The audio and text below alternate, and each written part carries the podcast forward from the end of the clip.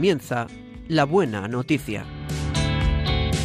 Un programa que hoy presenta el movimiento de los focolares.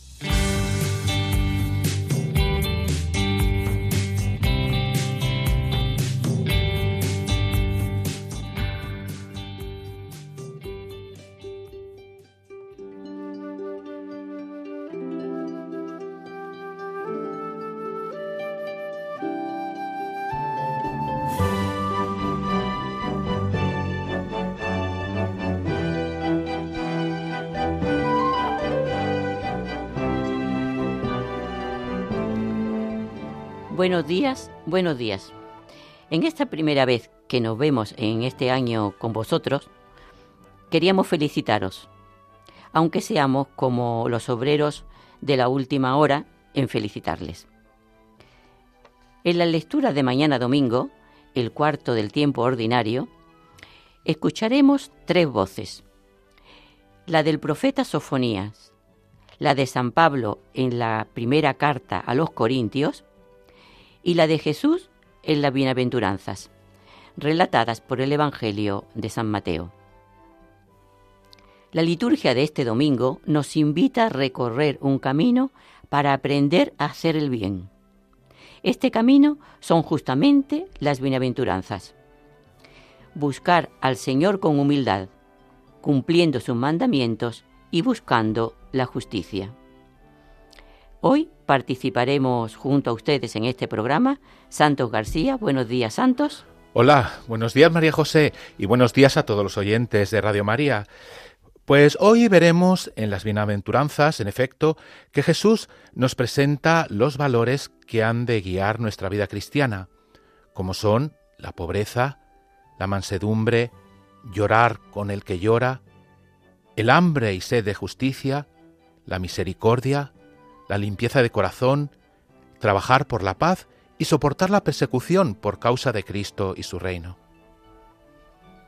Nos acompaña también hoy Mari Carmen Galván. Buenos días, Mari Carmen. Buenos días, María José. Buenos días, Santos.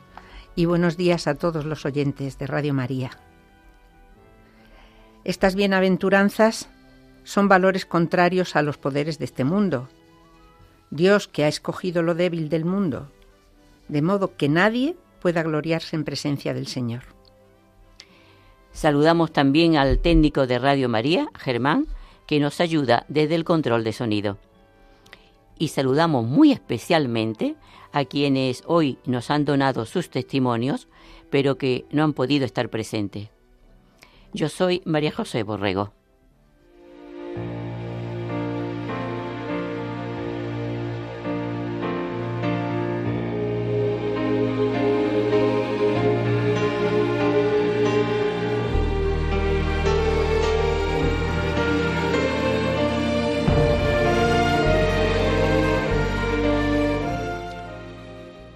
La palabra de vida de, este mes, del mes de enero, se ha extraído del primer capítulo del profeta Isaías. Esta frase ha sido elegida precisamente para la semana de oración por la unidad de los cristianos que hemos celebrado, como mucha gente podrá saber, en todo el hemisferio norte, eh, del 18 al 25 de enero.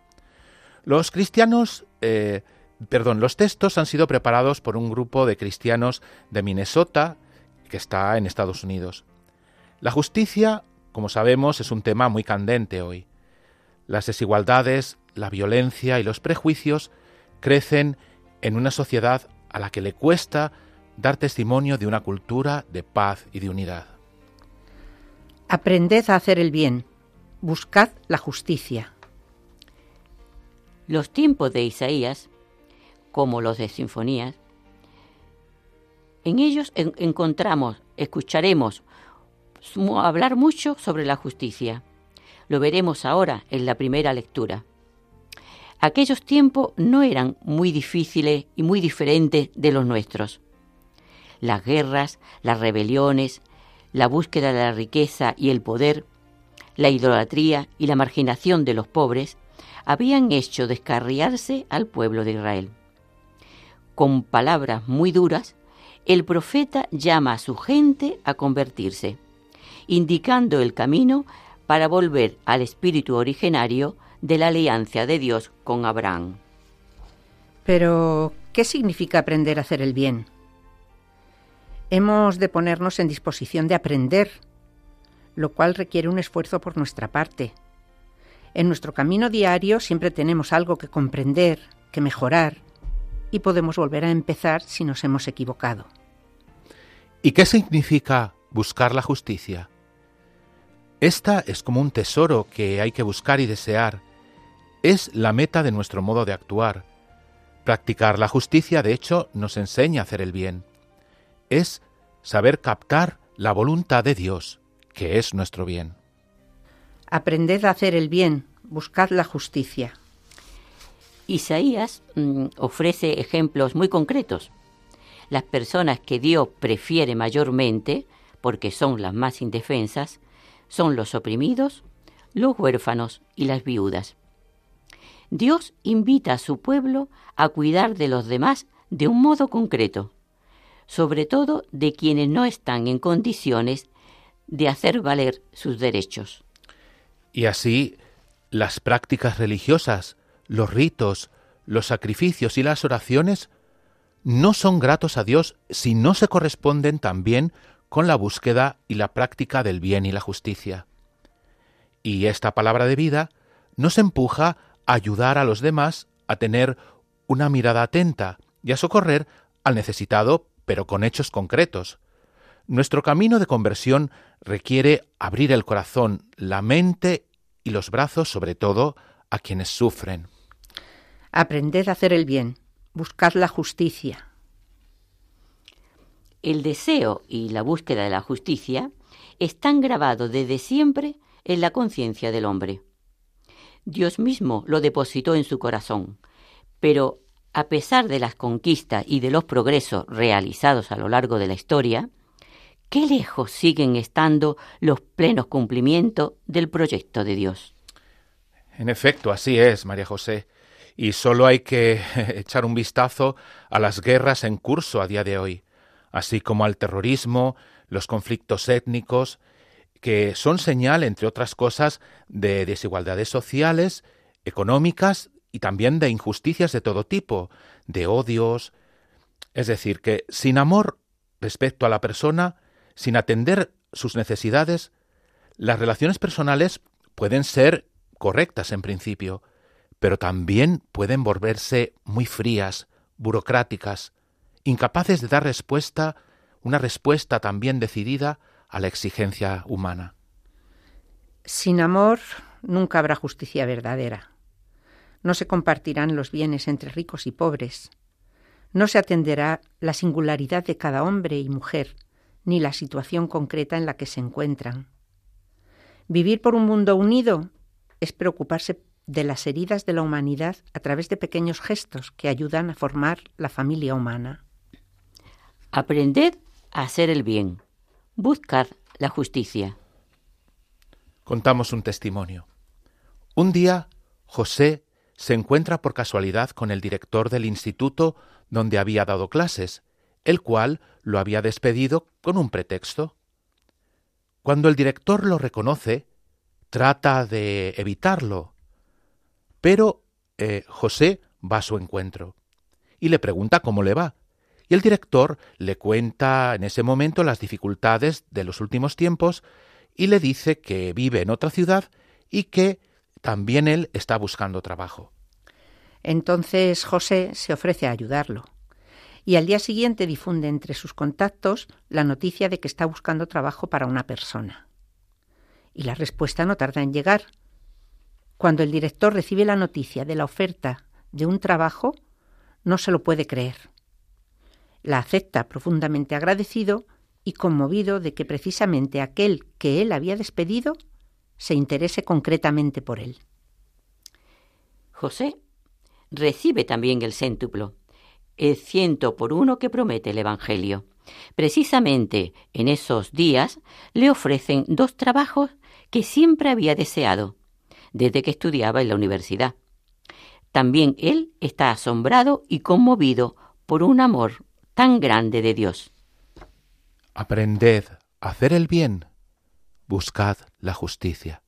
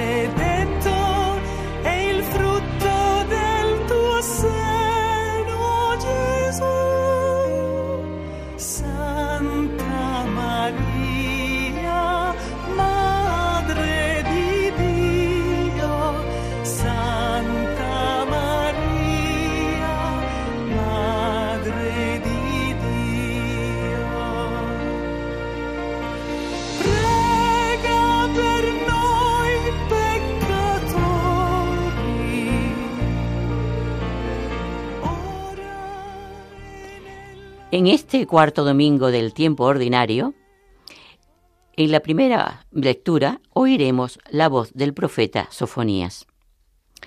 Ya antes de Cristo, entre los años 600 y 650, el profeta Sofonía consideraba necesaria la justicia, la moderación y el cumplir con los mandamientos, como preparación para el día de Yahvé. La primera parte de esta primera lectura es una de las descripciones más perfectas del espíritu de pobreza del Antiguo Testamento. A quien se prepara para la venida de Yahvé, se le cumplirán las promesas que conocemos por boca del profeta Sofonías, entre las cuales está un pueblo, pobre y humilde, que confía en Dios y no conocerá las maldades.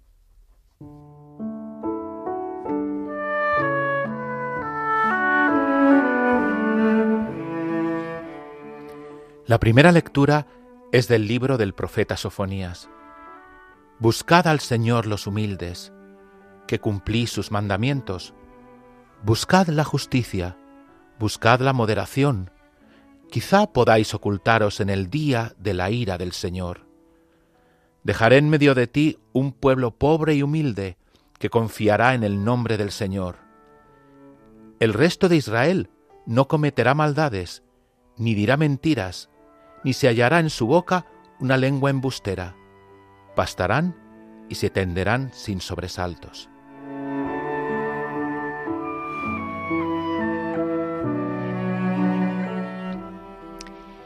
El mensaje de Sofonías se resume en el anuncio del día del Señor. Tras una catástrofe que alcanzará varias naciones, a quien se le condena por sus culpas religiosas y morales, el fruto del orgullo y de la rebeldía, eran fuertes. Y ahí surge el anuncio de una gran promesa que se cumple en la llamada de Dios al pueblo de Israel. El pecado es, para Sofonías, una ofensa al Dios vivo, y el castigo a las naciones es una advertencia que debería llevar al pueblo a la obediencia y a la humildad. La salvación se promete a un pueblo humilde y obediente. De hecho, los humildes, los pobres, anavim en hebreo, tienen gran importancia en la Sagrada Escritura. Para los profetas son, ante todo, los oprimidos, y por eso exigen justicia para los débiles y los pequeños. Para Sofonías, el pobre tiene un aspecto moral y escatológico. Los pobres son los israelitas sumidos a la voluntad de Dios y por eso los encontramos, por eso encontramos en el Evangelio expresiones como esta, el Mesías será enviado sobre todo a los pobres. El mismo Mesías será humilde y dulce, y hasta un oprimido. La amenaza de Yahvé deja abierta a la puerta a la esperanza de la conversión, porque la salvación se promete a los pobres y humildes, como luego escucharemos también en las bienaventuranzas y cantaremos en el Salmo.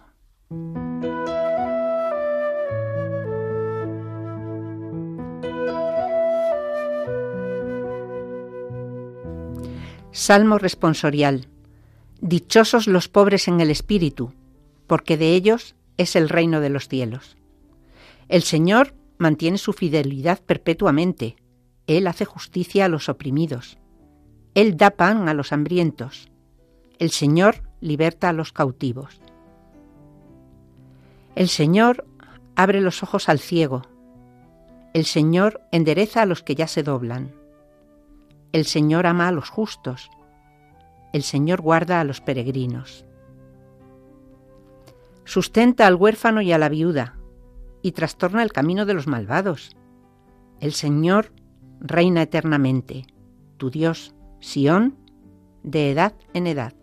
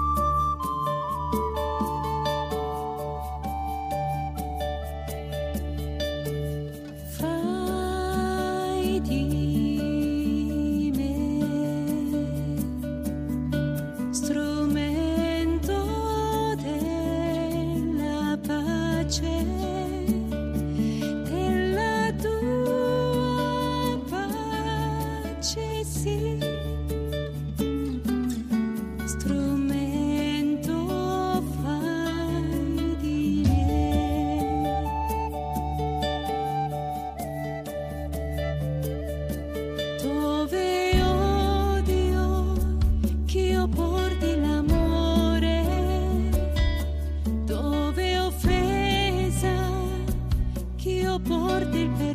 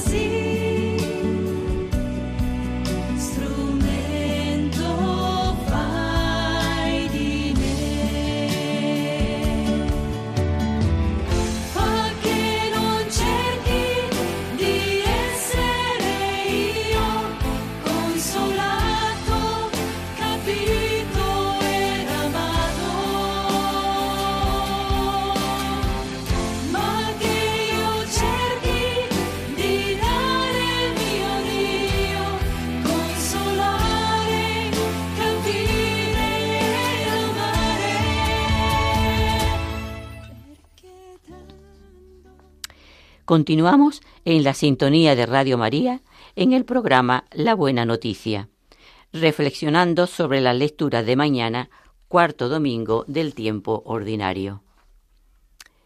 En Corinto, los convertidos de origen no judío eran en su mayoría de condición humilde, aunque no faltasen algunos de buena posición. San Pablo les escribe desde Éfeso, antes de volver a ir a Corinto, para luego trasladarse a Macedonia. La ocasión de esta carta parece ser noticia no del todo muy halagüeñas que él había recibido del apóstol. Se trataban de abusos que era necesario corregir y dudas que era preciso responder. La comunicación entre Corinto y Éfeso era, era constante. Pablo envía su carta a Timoteo con el fin de que les traiga a la memoria cuáles son los caminos en Cristo Jesús y cuál su enseñanza por doquier en todas las iglesias.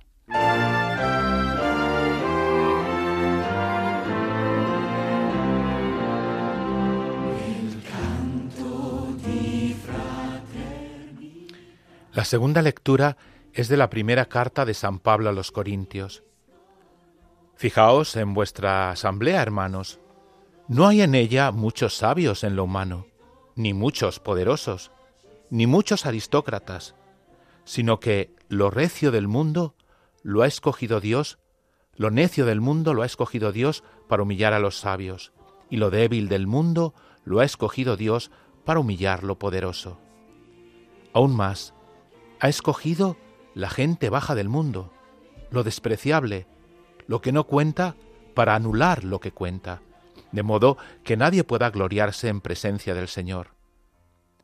A Él se debe que vosotros estéis en Cristo Jesús, el cual se ha hecho para nosotros sabiduría de parte de Dios, justicia, santificación y redención. Y así, como está escrito, el que se gloríe, que se gloríe en el Señor.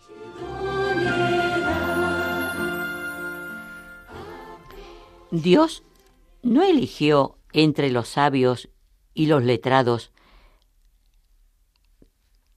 a predicadores del Evangelio, entre ellos, sino entre la gente sencilla e inculta. Lo expresa San Pablo en los versículos anteriores a esta lectura.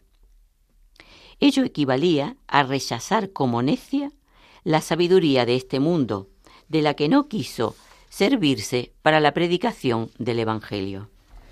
Dios elige un camino bien concreto para la predicación del Evangelio, que es la sabiduría de la cruz.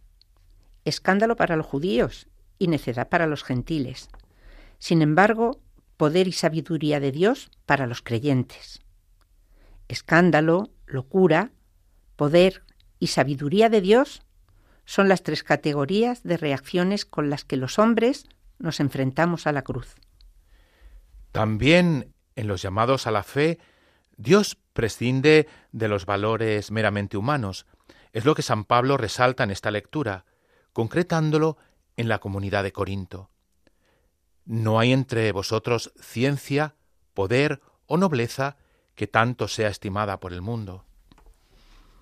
Dios quiere hacer ver que todos esos bienes humanos que tanto ansiamos y de los que tanto nos enorgullecemos, no cuentan para nada para la salvación, sino que todo es obra de su poder y de su gracia. Esta idea la recalca San Pablo en los dos últimos versículos en los que dice a los corintios que de nada que eran han venido a ser algo en Cristo. Es decir, se han incorporado a Cristo y al participar de su misma vida divina, participan también de los bienes que derivan de ella. Y Cristo, con la sabiduría que nos otorga, nos ilumina la inteligencia. Con su justicia y santificación nos limpia del pecado y nos da la gracia y con su redención nos libra de la esclavitud del pecado y de la ley, pasando a darnos la libertad propia de los hijos de Dios. Tales son los frutos de la cruz de Cristo. La conclusión de este párrafo es la plena gratuidad de nuestra salvación. De nada valen los valores humanos cuando todo es obra de Dios en Cristo.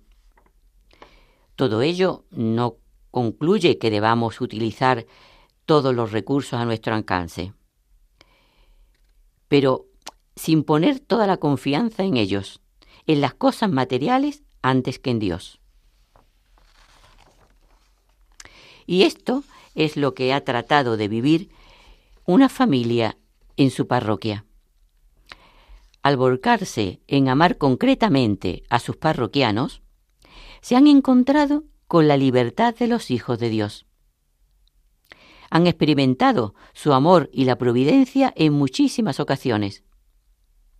Se han sentido realizados como seres humanos, cristianos felices del amor de Dios hacia ellos y hacia los demás. Vivo en una zona con dos tipos de población bien diferenciados, uno de nivel medio alto y otro de nivel medio que se ha visto muy afectada por la crisis económica y ha pasado a tener un nivel bajo o muy bajo. Mi parroquia está situada en el centro geográfico de esas dos poblaciones. Como seglar animado por el espíritu de la unidad, siempre he sabido que mi trabajo debía desarrollarse en la parroquia. Durante bastante tiempo la llevaba un sacerdote con un gran corazón, pero con una edad y unos problemas físicos que no le permitían hacer más de lo que decía. Por lo que todos estábamos un poco frenados. Yo quería cumplir ahí mi compromiso cristiano, pero el tiempo pasaba y acabé pensando que quizás sería mejor ir a otra parroquia. En medio de este debate interior llegó la noticia de que el párroco había presentado su renuncia y que habían nombrado a otro nuevo. Una persona joven, con cierta experiencia y muchas ganas de trabajar. A los pocos días me puse a su disposición y me incorporé así a un incipiente grupo de cáritas. Rápidamente comenzaron a llegar peticiones de ayuda de habitantes del barrio que no podían cubrir las necesidades elementales. Al principio empezamos facilitando alimentos a unas diez familias, que poco a poco se han convertido en 130. Además, la ayuda se ha tenido que ampliar. Ropa, enseres de la casa, medicamentos, en fin. Mi trabajo, que realizo con otra persona, consiste en tener un primer contacto con quienes solicitan ayuda. En esa primera entrevista tratamos de conocer sus necesidades, pero nos parecía poca la relación que nos proporcionaba el darles una bolsa de comida o alguna otra cosa. Así que decidimos ir a visitar a cada familia a su casa para conocerlas mejor y así vieran que la parroquia está pendiente de ellos. De esta manera conocimos a Rosario, que llevaba diez años durmiendo en un sillón porque no tenía la cama ortopédica que necesitaba. O Miguel, que no tenía con qué protegerse de la lluvia. O Alicia, que espera un bebé y busca con angustia un cochecito. O Lady, cuya hija quería hacer la primera comunión y no tenían ni vestido ni zapatos dignos. Hace unos años leí un comentario a una enfermera en el que se decía que ella tenía que ser el vehículo para que el amor de Dios llegase a los enfermos que cuidaba. Alguna vez he tenido que recordarlo, porque las personas a las que ayudamos necesitan justamente eso, sean de la condición que sean y tengan la religión que tengan. Mi parroquia no es más extraordinaria que otras, pero esa vida que se genera gracias al trabajo de sacerdotes y seglares hace que me sienta orgullosa de mi parroquia.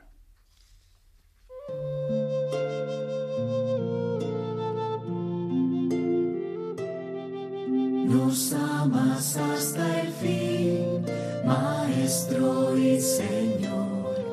Postrado en tierra estás, nos muestras que el amor es ceñirse un paño, saberse arrodillar, enseñas que servir es amar. Haz, oh Señor, que aprendamos de ti, que el más grande es quien sabe servir, quien se entrega y quien se sabe arrodillar, porque grande es tan solo el amor.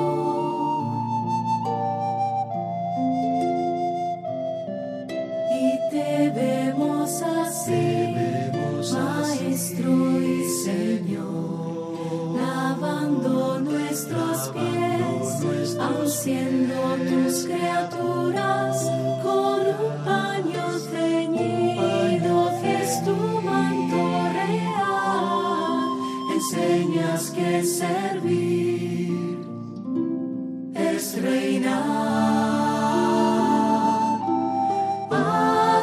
Señor, que aprendamos de ti, que el más grande es quien sabe servir, quien se entrega y quien se sabe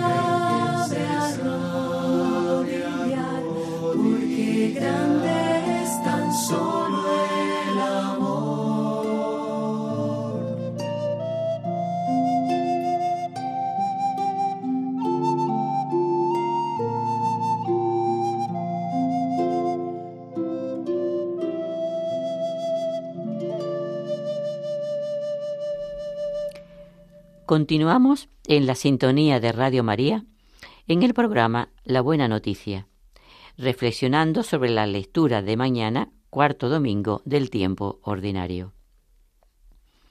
Jesús, el nuevo Moisés, se sienta en la cátedra del monte y proclama bienaventurados a los pobres de espíritu, a los que lloran, a los misericordiosos, a quien tiene hambre y sed de justicia, a los limpios de corazón, a los perseguidos.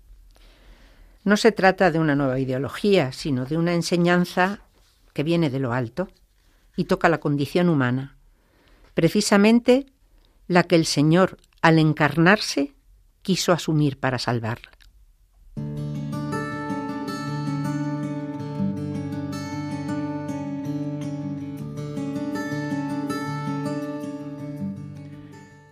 El Evangelio es de San Mateo. En aquel tiempo, al ver Jesús el gentío, subió al monte, se sentó y se acercaron sus discípulos, y abriendo su boca les enseñaba diciendo, Bienaventurados los pobres en el espíritu, porque de ellos es el reino de los cielos. Bienaventurados los mansos, porque ellos heredarán la tierra. Bienaventurados los que lloran, porque ellos serán consolados. Bienaventurados los que tienen hambre y sed de justicia, porque ellos quedarán saciados.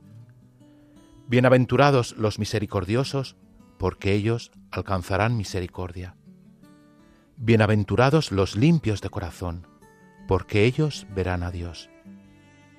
Bienaventurados los que trabajan por la paz, porque ellos serán llamados hijos de Dios. Bienaventurados los perseguidos por causa de la justicia, porque de ellos es el reino de los cielos. Bienaventurados vosotros cuando os insulten y os persigan y os calumnien de cualquier modo por mi causa. Alegraos y regocijaos, porque vuestra recompensa será grande en el cielo.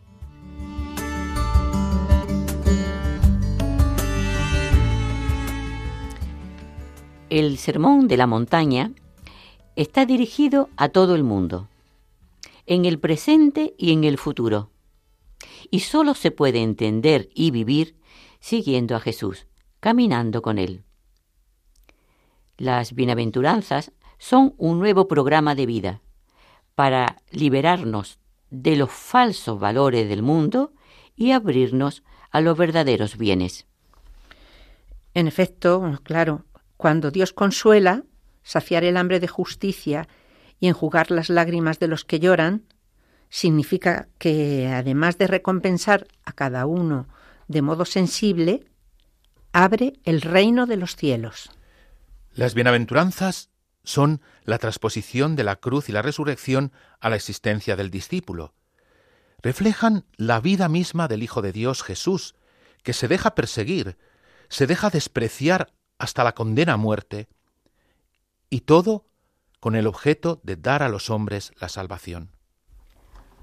Un antiguo eremita afirma, las bienaventuranzas son dones de Dios y debemos estarle muy agradecidos por ellas y por las recompensas que de ellas se derivan, es decir, el reino de los cielos en el siglo futuro, la consolación aquí la plenitud de todo bien y misericordia de parte de Dios, una vez que seamos imagen de Cristo en la tierra.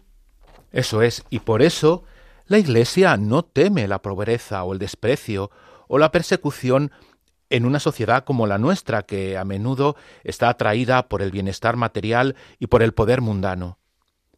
San Agustín nos recuerda que lo que ayuda no es eh, sufrir estos males, sino soportarlos por el nombre de Jesús, y no sólo con espíritu sereno, sino incluso con alegría. Invoquemos a la Virgen María, cuya fiesta celebraremos el día 2 de febrero, la bienaventurada por excelencia, pidiendo la fuerza para buscar al Señor y seguirle siempre, pero con alegría por el camino de las bienaventuranzas. Como hemos oído, los pobres, los marginados, los que sufren, son la riqueza del reino de los cielos. Y esto fue lo que conmovió a Agustina casi toda su vida. Lo hizo suyo el mensaje de la bienaventuranza, confiando siempre en el Señor. Y recibió la consolación aquí, en la tierra. La plenitud de todo bien y la misericordia de Dios ya en el momento presente. Nos cuenta ella. Trabajo como voluntaria en la pastoral de enfermos de mi parroquia y tengo la oportunidad de visitar a muchísimos ancianos y familias. Es la labor que, Dios ha puesto en mi corazón a través del, del carisma de Kiara y de su carisma. Volviendo de misa, vi una luz muy tenue a través de una ventana de una casa. Comenté con Manolo, mi marido, ¿quién podría vivir allí? Al día siguiente, Manolo fue a averiguarlo. Era un anciano alcohólico que vivía solo y abandonado de su familia y de sus vecinos. A los pocos días de visitarle, me llamó un amigo suyo para decirme que se estaba muriendo. Bajé enseguida y al llegar me pareció que aún tenía vida y empecé a acariciarle, a hablarle con todo el amor que Jesús me surgiría en esas circunstancias. Al poco rato él volvió la cara hacia mí. Me miró con una gran sonrisa. Estaba como feliz. Vino la ambulancia y el médico nos dijo que se estaba muriendo. Lo ingresaron y a las pocas horas falleció. Se fue. Pensamos nosotros confortado en sus últimos momentos y sintiéndose amado. Otro día recibimos la llamada de una amiga nuestra de Vigo. Nos decía que había un niño de dos años, conocido suyo, ingresado en La Paz, y nos pidió por favor que fuéramos a visitarle, porque estaban solos en esa dolorosa situación y sin la cercanía ni el amor de nadie. La familia era muy humilde cuando fuimos a verlos y no tenían medios. La madre estaba hospedada en una habitación que le costaba muy cara.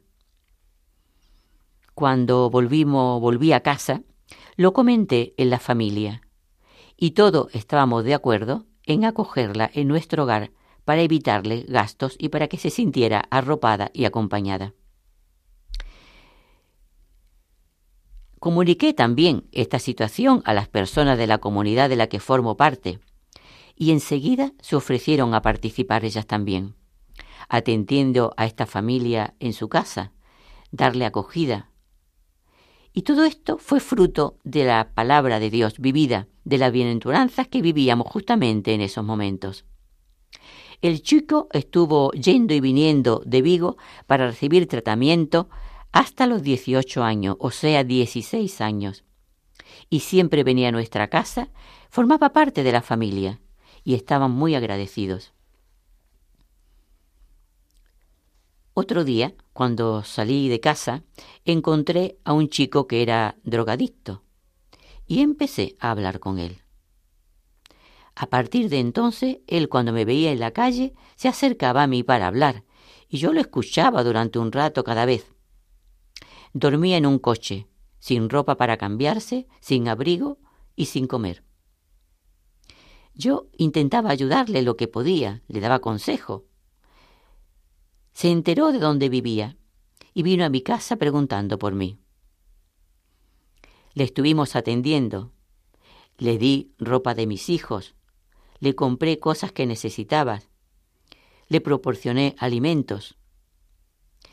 Yo tenía en ese momento necesidad de comprarle unas botas a uno de mis hijos, pero ante la necesidad de este chico, me gasté el dinero en comprarle las cosas que él necesitaba, sobre todo ropa. Ese mismo día, por la tarde, al salir de misa, un amigo nuestro me dio una bolsa que contenía dos pares de botas para mi hijo. Experimentamos lo que Dios dice en el Evangelio, dad y se os dará. También conocí a una anciana a través de la parroquia. Tenía dos hijos. Uno era también dogradicto y vivía con ella. El otro estaba casado, pero no quería saber nada ni de su madre ni de sus hermanos. Un día me pidió que fuera a su casa para hablar con su hijo, para que viera que alguien se preocupaba por él, que le escuchaba. Fui a la casa. El chico estaba en la cama.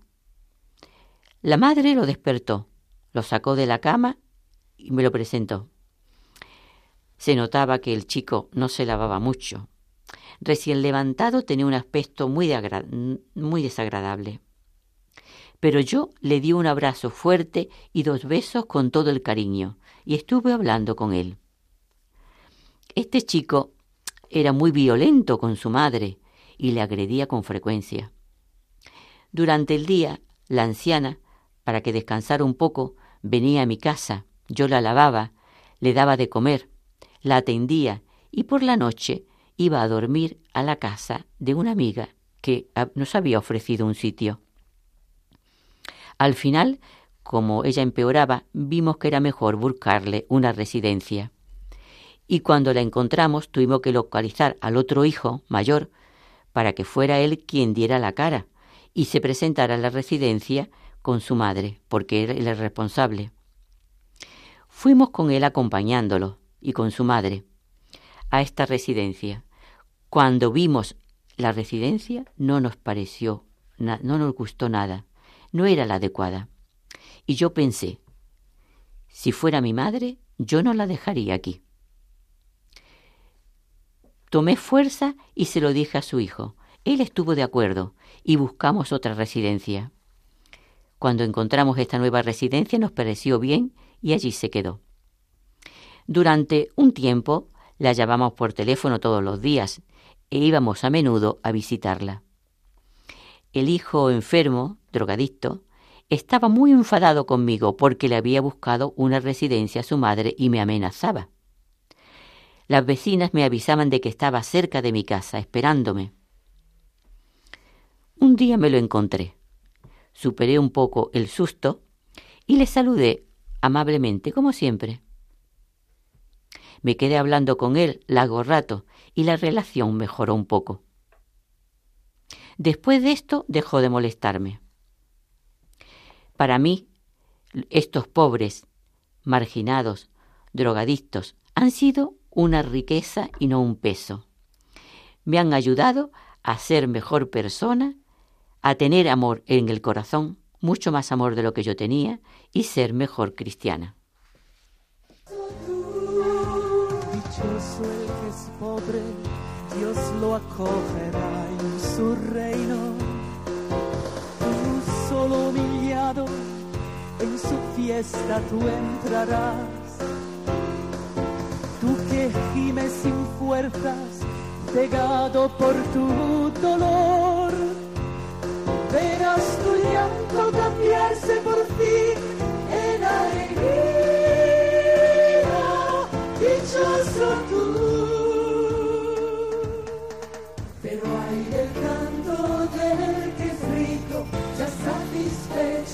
Saciado ya. Su canto en llanto terminará y por el hambre mordido será. Pero hay del canto del que es rico, ya satisfecho, saciado ya. Su canto en llanto terminará y por el hambre mordido será.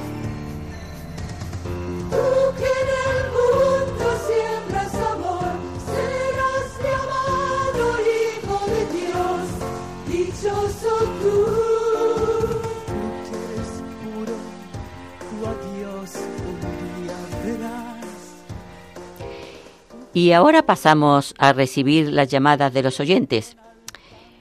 Es importante para nosotros también que vosotros nos digáis vuestro punto de vista, qué os ha parecido, os ha gustado, quisierais saber algo más.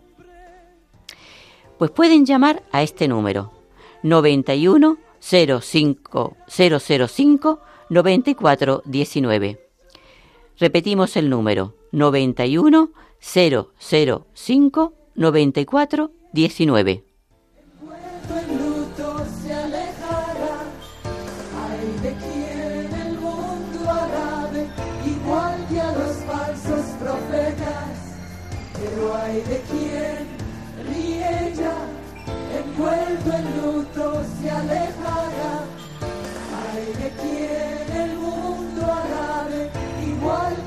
falsos profetas.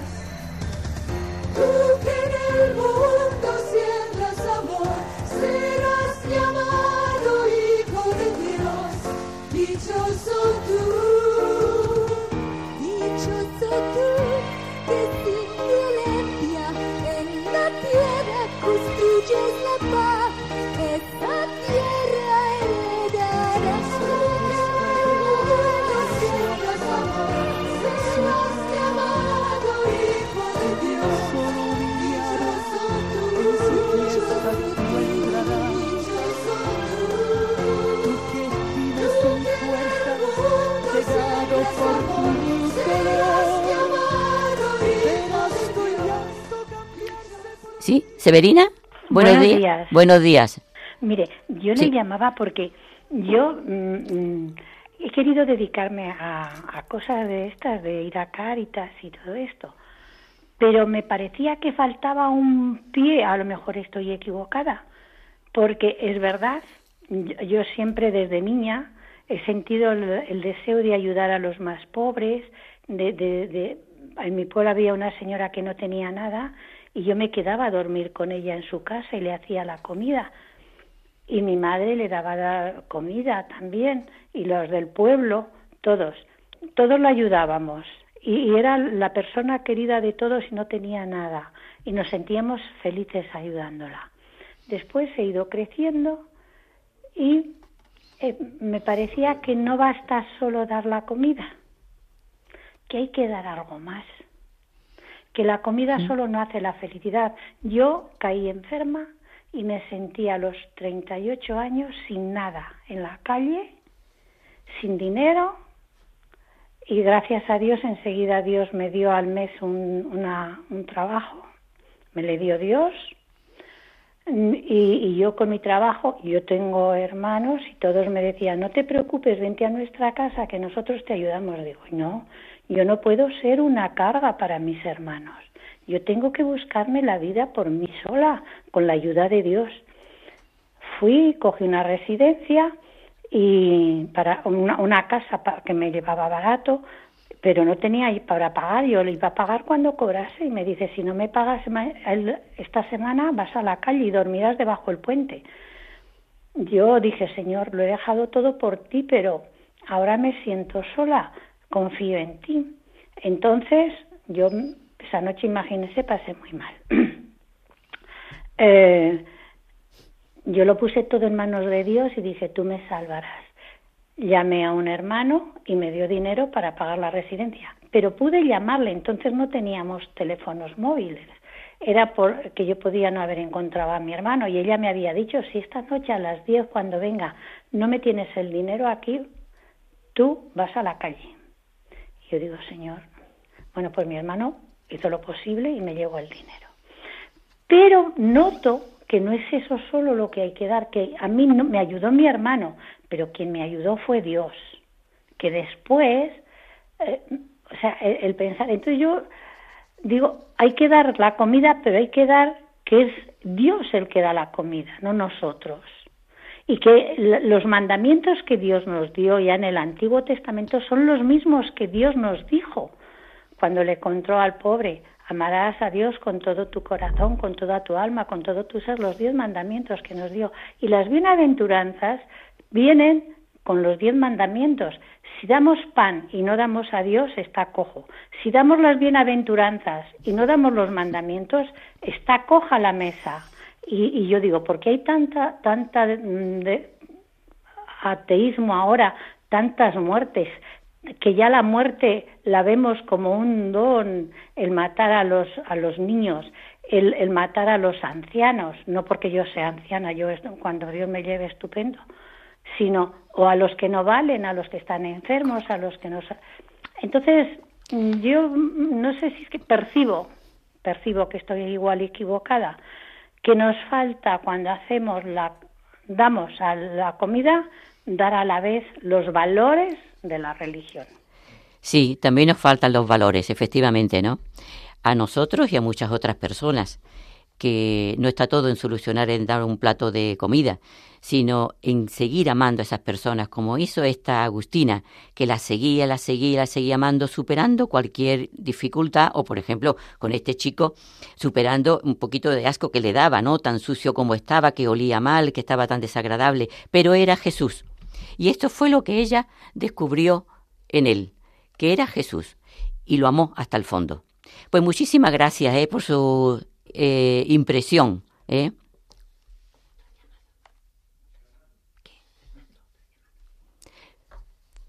Fernando, Hola, buenos, buenos días. buenos días. Mm, Pues eh, acababa de escuchar el comentario de esta oyente tan ilustrativo y tan Mm. que viene a cuento de lo que estábamos escuchando. Y yo lo que quería comentar, pues también algo parecido, que me ha, me ha sucedido a mí en mi vida y por lo que noto yo también la actuación de Dios directamente a través de las personas, de, nuestro prójimo, de, de todos los que tenemos al lado, de lo que menos te imaginas. Y voy a resumirlo porque es un poco ya largo, pero lo voy a resumir. Yo mm, a veces cuando he encontrado por la calle personas que me, han me van pidiendo, pues la verdad que, que te, me ha resultado en molesto, digamos, o incluso me da miedo si se acercan muy directamente y, no van bien vestidos. Y me dejo llevar por lo que son los prejuicios. Y luego, sin embargo, me doy cuenta de que esa actitud, digamos, ese dejarme llevar, esa primera impresión, no tenía yo que, hacerle caso, sino mm, valorar lo que en realidad vale una persona no por el aspecto ni por la situación en la que esté, sino por porque es una criatura de Dios y somos todos hermanos. Efectivamente. Mm. Y entonces cambié a raíz de, de un, no voy a decir un, otra manera de nombrar, es un amigo para mí. Es un muchacho, un hombre que lleva pidiendo en la parroquia donde yo voy muchos años, mucho, bastante. Y no es mayor, es una persona que puede tener menos años que yo, por supuesto, yo voy a cumplir ya 60, y este muchacho pues tendrá una edad media y no se le ve con enfermedades, se ve una persona con buena apariencia, de limpio y eso que no da, no tiene mal aspecto, vamos, no está descuidado, como mucha gente que está en la calle, desgraciadamente. Y yo pues mm, le, le iba dando limosna y a veces pues lo saludaba, hablaba un poquillo, pero así como un poco sin profundizar mucho. Pero esta Navidad lo, lo encontré en la puerta del supermercado del pueblo donde vivimos y, hacía mucho frío de de la de la ola esta de frío que vino a primeros de enero.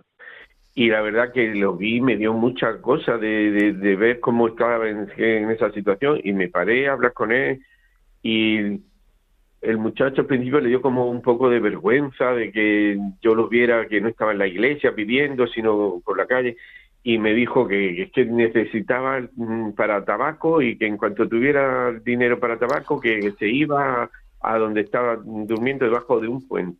Qué bien. Nos alegramos mucho de este testimonio suyo también, de cuántos actos de amor habrá hecho también con él. ¿eh? Así que, bueno, muchísimas gracias ¿eh? de lo que nos ha contado.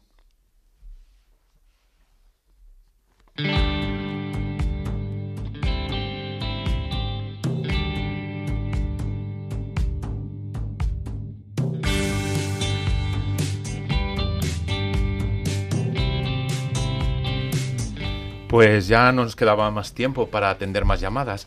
Eh, solo nos queda agradecer entonces a los queridos oyentes de Radio María por su atención, como siempre, también al Papa Benedicto XVI y a los autores de la Biblioteca de Autores Cristianos, también a Chiara Lubick y así como a Patricia Mazzola y al equipo de Palabra de Vida de cuyos escritos nos hemos servido para los comentarios en el programa de hoy. Pueden dejarnos sus impresiones, sus testimonios o sugerencias en nuestro email, que es la buena noticia 3 arroba radiomaria.es. El 3 es con número. Repetimos la dirección. La buena noticia 3 arroba radiomaria.es. O si lo prefieren, pueden escribirnos por correo postal a la atención de La Buena Noticia, Movimiento de los Focolares, Radio María, Paseo de Lanceros 2, primera planta, Centro Comercial, 28024 de Madrid agradeciendo de antemano los ecos del programa que nos puedan enviar. Y les recordamos ya por último que este programa de la buena noticia es semanal. La próxima vez que estemos con ustedes como movimiento de los focolares será el próximo 25 de febrero, si Dios quiere, de doce y media a una y media, una hora menos en Canarias. Si desean escuchar los programas anteriores o este último que acabamos de hacer, lo pueden hacer en el podcast de la web de Radio María. Les invitamos a seguir ahora en esta sintonía. Gracias por vuestra escucha y buen día a todos. Termina la buena noticia. Un programa que hoy ha presentado el movimiento de los focolares.